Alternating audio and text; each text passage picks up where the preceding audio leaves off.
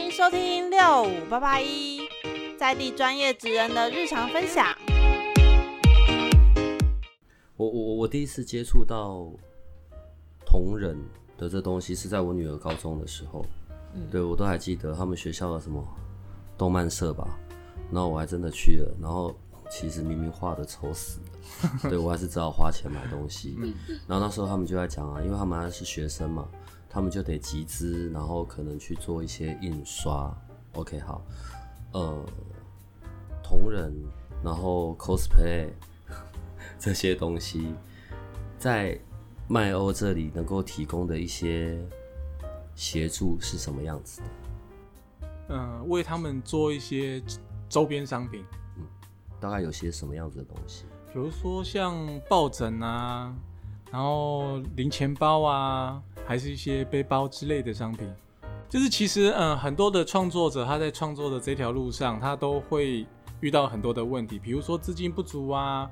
然后或者是，呃，他一旦创作了这个东西，他就没有其他的收入之类的。嗯，那我们觉得文创作家在台湾这一块是非常有生命力的，尤其是最，呃，像这几年呢、啊，政府真的补助在台湾文创这一块非常的多。那很多人的话就会把这个当做是自己的工作，然后，呃，从一开始的兼职到最后的全职，然后在这边发展。那我们在做文创商品这一块的话，一般来说会做授权，好 IP 授权。那有些人他会自己去卖他自己创作的周边商品，然后去创造他自己的一些额外的收入。那在这几年来呢，像我们一开始在创业的时候，那个时候文创周边商品非常的少。那很少的时候，我们也是一开始接了几个 case，后来才知道，哎，其实市场上对这些的需求是非常大的。那到这几年来之后，那我们跟很多的文创设计师配合之后，才发现哦，这个市场真的非常的大。不管是观光客来台湾的时候会买，然后包含我们内需的市场，在这一块都是很惊人的。像在那个台大的那些什么，像 CWT 之类的，很恐怖诶，那个一次参展的摊数都是一两千摊的。去到那边的话，就可以看到台湾在这一块很蓬勃的生命力。那我们也的确协助这些文创作家去做了很多的周边商品。那最后呢，他们都因此可以为他们在创造更多的收入。当他们有这些收入的时候，他们就会又想要再去创造更好的商品，然后去让更多人，不管是让他被疗愈到，还是说去让他的诶身心灵觉得很满足之类的，那他有得到额外的收入。所以我觉得在投入周边商品为他们创造这一些的这这这个部分的工作是非常有趣的。你你个人喜欢做这件事情啊？的整个的来源是关于是对于这些能够商品化的这个部分，还是是比较属于针对在印刷整个整个麦欧的整个麦欧的业务上面哦，是偏向于是印刷的，还是专门只做像这样子商品化的的的产品？嗯，我是觉得我是想要成为这个业界里面的其中一环。因为我本身也算是个阿宅啦，我很喜欢看那些动漫，有的没的，真的是真的是宅的程度是有甚就对了。这我可以证明。对，那嗯，虽然我不会画画，但是我也会参加很多这样的活动。那在这个里面的话，嗯，就是嗯，要我不去接触它，也会觉得怪怪的。所以后来有这个机会的话，开始帮人家做代工的时候，那我就希望说能够整。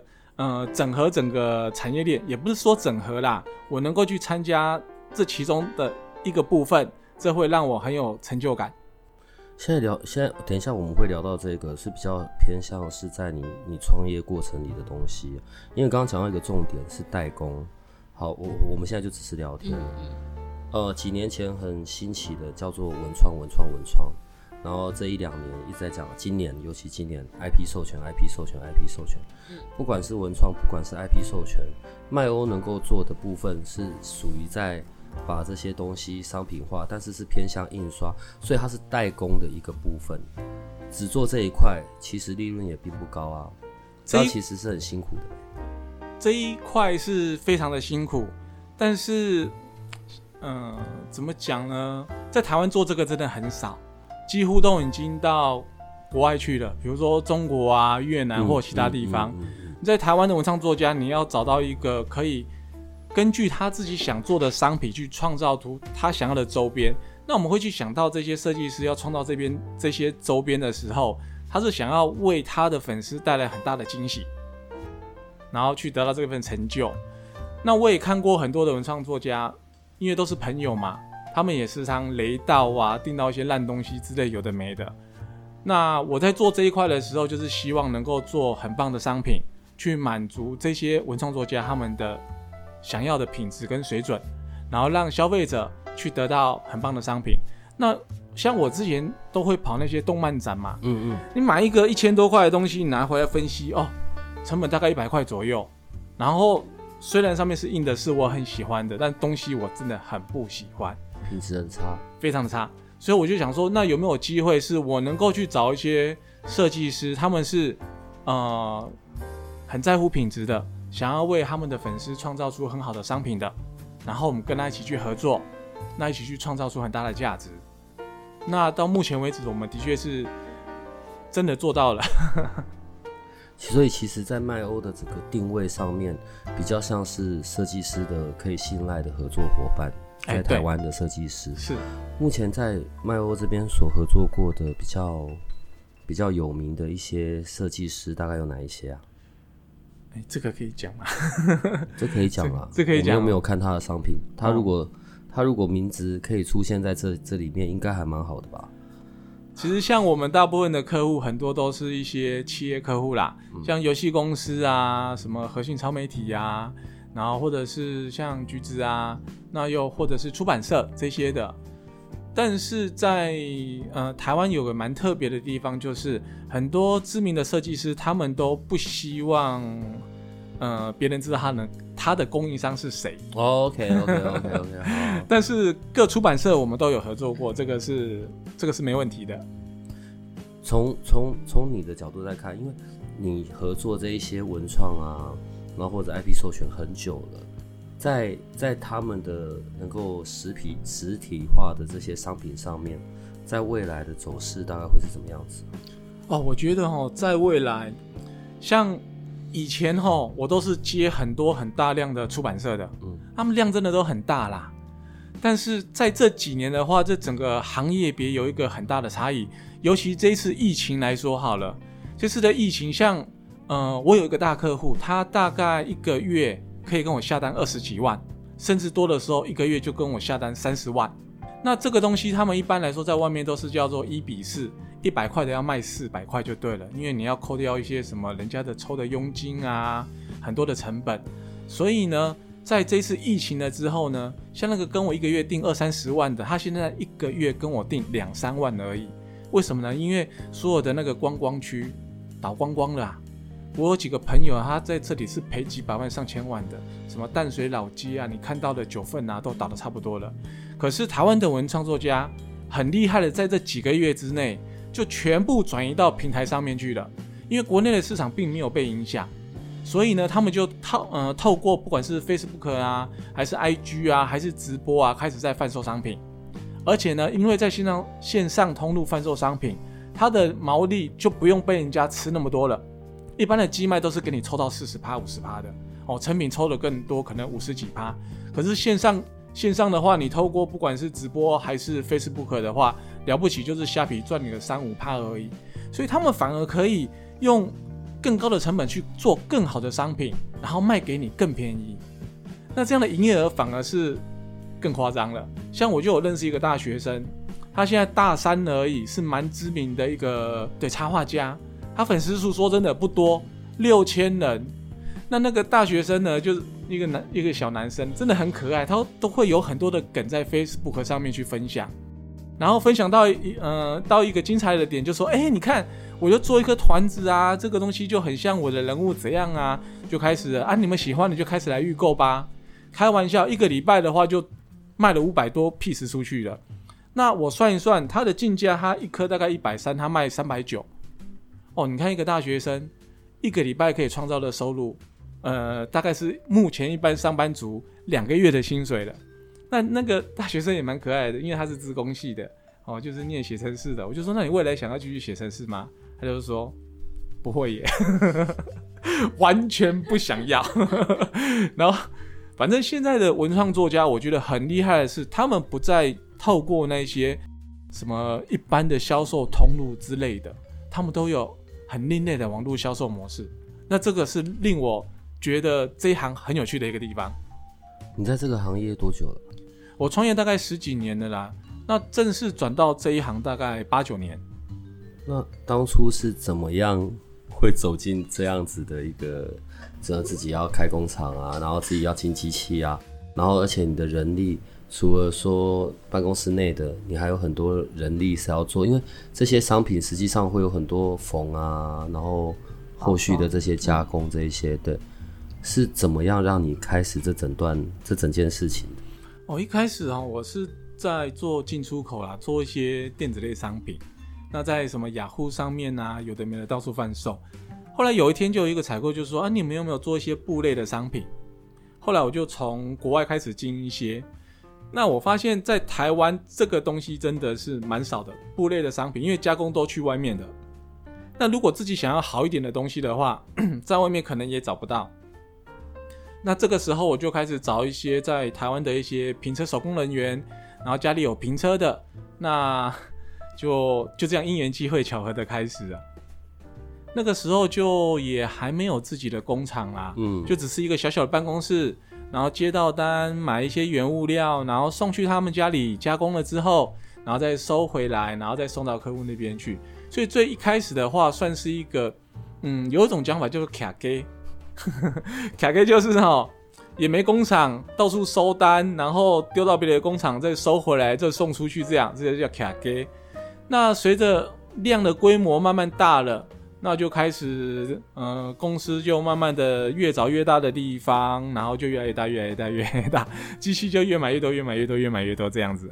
你老婆怎么敢让你做这些事啊？嗯，其实大家一开始都不敢，好不好？每个人都觉得我已经失败了。所以你是怎么逼到你老婆愿意就范？嗯，她好像也是这一两年才就范的吧。你可以说啊，你可以说啊，这个这个就不得不佩服。没有，其实现在我只能我只能这样说。其其实他每年都说要收啦，我说好，那就收嘛。可是最近一两年我们在讨论这个问题的时候，就说好，那就收啊。那工厂那么多人，那机器那么多人怎么办？那我们想说也没有办法，没有没有地方可以丢啊，那就继续做下去吧。就是你开到一个程度，你你会觉得你收你要付出的代价已经远大于你再去其他地方创业要付的代价了。那个收那个光是之前费用有的没算一算，你就手软了嘛，你也付不出来，那就干脆继续开好了。我我在看的是，就是好像其实真的我们的东西好，然后呃来支援的这些手工妈妈们，其实跟了我们也十几年了。然后我们的客户其实也都很好，那也不想说，就是万一我们真的收起来，这些客户怎么办？他们要再去哪里找像我们这样子好的厂商，提供他们这么优质的商品？我在看我老公做这些，其实他真的也从来不是只是在做生意，真的是跟这些客户都成为朋友，然后总是倾囊相授，任何的什么。可以哪里可以怎么做？可以怎么样的更好的销售他们的商品？哪些展场、哪些场次可以去？就是真的都是我们也是一心想要他们可以做得好。然后就其实我也很佩服他这一点，就是为什么我我 我会让他这么做，就是让我看到他对这一切的用心啊。然后很多很坚持，然后对员工也好，那就。就一起吧。我要准备上卫生纸了。到最后，其实是已经是比较像是社会责任了吧？其实这一行在台湾再发展下去，还有非常非常大的空间。因为很多的创作者，你看到他的作品，你就真的很想要要把它做成一个成品，然后让其他人可以去欣赏它，去拥有它，然后去让这些创作者可以有更多的收入。而且我们也做到了很多。那在这一路上的话，真的是非常的好玩。你认识一个新的文创作家，你去了解他的东西，你就会被感动到了，然后你就想要再做一些什么样的事情。然后大家都会一起成长，不是说只有我得到而你会损失，而是大家都越来越好。那我是觉得这是一个很有趣的一个行业，就是不是只有我得到什么，而是我们可以一起去创造一些什么。假设，然后我现在就是啊，我们刚刚用一个学生做例子哈。假设我现在就是一个学生好了，然后平常就喜欢呃东涂西涂的自己弄。好，我现在真的画出一些东西，我想要让它变成一个实体的物品。可是，在我旧有的认知里面，我想要把它变成实体化的商品，我得下很大的量，对吧？然后东西就会很贵，我这根本不是我负担得起的。那在麦欧这边会是什么样子？其实一般哈，就以前的行业的话，他都会说啊，你给我订五百、一千个，嗯嗯，那、嗯、一次可能就五万、十万一堆的，嗯。可是对我们来说的话，我觉得这样是完全行不通的，因为每个人做文创文创作家出来做周边商品都是在创业，那你创业一开始就把人家给杀死了，他就不会成长了。所以我们采取的方式是你很小量的去制作，比如说零钱包，你可以做五十个就好了。然后呢？五十啊？对，你还可以拆两款。二十五，二十五个，两个图案哦。对啊，几千块你就可以开始创业了哎。因为很多现在年轻人，他都是很年轻的时候，他甚至可以存了好几个月的零用钱，然后做一些商品，然后再去场次，那这样慢慢的越滚越大的。所以我是觉得在这一行的空间，我我不管你是做跟我一次做十几万或者是几千块，我都是同样的心情去对待的。因为你只要愿意的话，你就会在在这里面越做越大了。而在这几年来，我们也看到了一些一开始很多人不看好的，到最后成为一些大手，他的营收一个月是几万、几十万的，大有人在。所以我觉得在这过程当中，就是有些人跑得快，你就继续跑吧，我们支持你。你想休息也没关系。然后我们提供的就是很少量的，就帮你去去做。那我相信每个人都会成长的，只是速度的不同这样子。延续刚才那个例子哈，假设所以我现在开始跟我我想要实体化这些商品了，那我跟麦欧的整个的流程会是什么样子？首先的话，可能就是先聊聊，这样好了。假设你就是文创作家好了哈，那我就直接问你了，哎、欸，你做这个的话，你想要去哪里卖啊？网络上卖。网络上？那你 Facebook 大概有多少人？哦，大概五五五千多人吧。那你在虾皮有贩售一些商品吗？没有，我都什么都没有。那其实通常的话，你在网络上卖的话，你有一种方式叫做预购。那预购的话，你就是你先订一个最少量，比如说你要零钱包五十个嘛，那一个大概是五十块，那含打样费大概三千多块而已。你从这就开始啦。然后你如果你的粉丝数有六千五六千人的话，算是蛮蛮多的诶。那五六千人的话，你去虾皮开个卖场，预购的人的流量就先导入到虾皮。然后你十四天之后，因为虾皮的话，它就是十四天之后要出货，你就开两周的预购。十四天后，你再告诉我你真正要下单的订单量是多少，然后我们就可以下去进行了。这样的话，预购的好处就是基本上你不会囤到货啦。但是如果你想要在上面有卖场是常态性销售的话，你就是卖完再叫就好啦，因为我们交货很快啊，十四天就可以出货了。大哥啊，五十个诶，你公司有赚 钱吗？嗯，我公司是有赚钱。S 是老板您佛心来着的。你是你是开机构的吧你？啊，没有啦，其实真的，哎呦，我举一个例子好了，是事实上发生的。有一个客户叫，我不知道你们有没有听过？有我们的那一个童工那一天就很开心的有听过有听过。我第一，哦，纯粹 B，没有没有，纯粹纯粹分享而已。我第一次去店的时候，他开一家店，那我进去的时候，他们就，哦，好，那就随便拿，就先给你订个五十个好了，卖不好就不要来找我了，我就被打发走了。他就订了，然后那个时候大概是两年前左右，然后到现在呢，他一个月跟我订大概就一二十万。他从一开始三千块买一个机会，到最后一个月跟我订一二十万，就是他。像他这样的，每个都是从三千块开始的。那、啊、你三千块，你自己也买买不好啊，你第二次也不会来找我了。可是，一旦对于一个文创作家来说，让他啊三千块，今天几天就卖光了，我赚了六千块了。好，他信心来了，愿意冲了就会往上冲，那个速度就会很快。我们真的是疫情这一波被搞到了，不然我们在去年底的时候，我们公司哦，那时候我们是接单接到手软，那个疫情真的是把我们搞死了。我们的营收从已经，我们就觉得我们可以。可以可以不要讲，可以讲，可以讲，可以讲。没有啦，就是整个下滑。那那本来是我们在后来的行销各方面都是很 OK 的，然后客户也是这几年被我们慢慢的很多人都养起来，大家都往上冲的那一刻，都已经往上那个四十五度角在在在喷射哦，那突然就这样动就下来了，因为所有的观光景点店全倒了。我们认识最惨有一个杨先生，他在淡水就开了开了三家店，然后在九份也好几家店，他一千多万的投资哦，丢了一千多万哦，全部没有，最后只剩一家店了，他损失了大概九百多万。就是这波疫情对我们这些文创产业的杀伤力就是这么大，倒光光，因 为观光客真的是归零。以前观光客来台湾怎么买东西，你知道？因为很多欧美的人来到台湾之后，就像我们去泰国、越南那一种的，你一个东西在那里多贵，对我们来说的话，这个在台湾卖一百，在那大概十块嘛。所以那时候外国观光客来到台湾，不管在松烟还是在任何地方，甚至在机场，很多 shopping mall。他们来看到台湾的文创作家的商品，都是一二三四五，我全包带走。真的那时候都是这样子，所以我们真的是做到手软。那时候本来我们还想说再持续下去，我们要扩厂了，因为量已经做不完了。不过没关系啊，等这一波过了之后，我们又会再起飞。对，大概还要再一年吧，慢慢熬啦，慢慢熬。在麦欧的这整个从开始到现在，我们一起经历疫情的这个整个部分啊，嗯。呃，是什么东西可以支持着你？就是对你老公有这么强大的信任。大概是一天写十几个小时的程式吧。我很想说，因为爱。还有别的？其实我觉得转到文创这个产业，就是因为以前早期老师说，我们一开始创业的那些东西品相，我自己真的也没兴趣。可是文创产业这个东西是，我觉得常常我都会也很惊奇。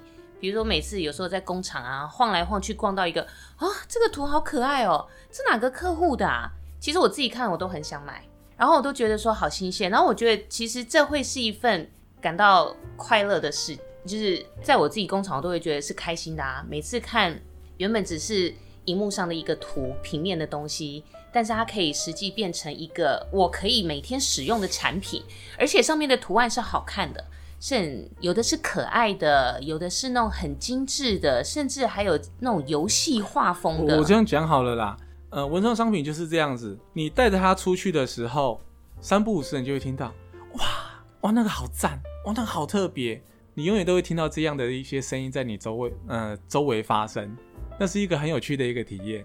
走到哪都会吸引人家的目光的焦点，就像我刚来的时候，你们说那个包有没有啊？怎么会背在你这种人身上，对不对？就这种感觉嘛。我这样讲哦，我讲的说是不搭哦。哎、欸，可是这成功就引起话题啦。我跟你讲，你就注意到这个很有趣的，因为我们是住在那个新店捷运公购宅那边嘛。嗯，那我去那边买东西的时候，有时候要等一些那个什么，不管是吃什么炸鸡还是什么的，他都会叫人嘛。那他们都不会认得我的脸啊！他说啊，就那个包的那个男生啊，那个很特别那一个啊，就那一个，就那一个。哎、欸，真的蛮有趣的，这样子的。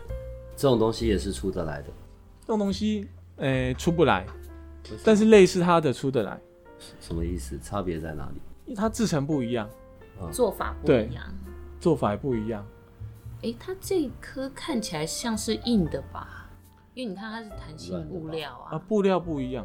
我们也可以做啊，但是它里面的内容物是更蓬松的。里面的内容物不是一般就是棉花吗？棉花有分很多种，我就我囤不了那么多种，就是这个要囤哦，要要囤啊。我们要先进一些原物料放着。我们工厂的原物料两千多种啊，囤到已经手软了。布料的话十几种，囤到我都快要破产了。哦，真的是。然后而且那些你知道它很占空间，我们没有办法一口气囤太多。有时候一口气进了，比如说接下来两三批货要用的，我就已经快没地方走路了。所以麦欧在做的东西上面，比较算是属于布料上的印刷跟加工，几乎都对，都是布料，都是针对布料。啊，这个也是，你看这枕头，你有 AV 女优的门脸吗？嗯，你要的话我可以刻字化给你。这也可以客制化是吧？可以啊，你挑啊，看你喜欢哪一个，就不要讲出来。我还有兽人的哦，如果你喜欢毛毛的话，我们克制了在自己偷偷卖，只要不被抓到。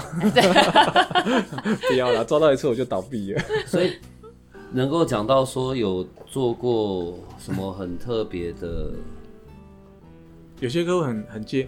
我有认识一个最扯的，你知道，他是我的一个很大的客户，他一年都跟我做几十万以上的，但他都集中在一段的时间。那他旁边有一个助理，他助理在他身旁工作了两年。后来呢，某一天那个那个那一位小姐就突然跑到公司，她说：“我找你们公司找了好久，因为我在我老板那边做事，我都不知道他是跟你定的，很扯，你知道吗？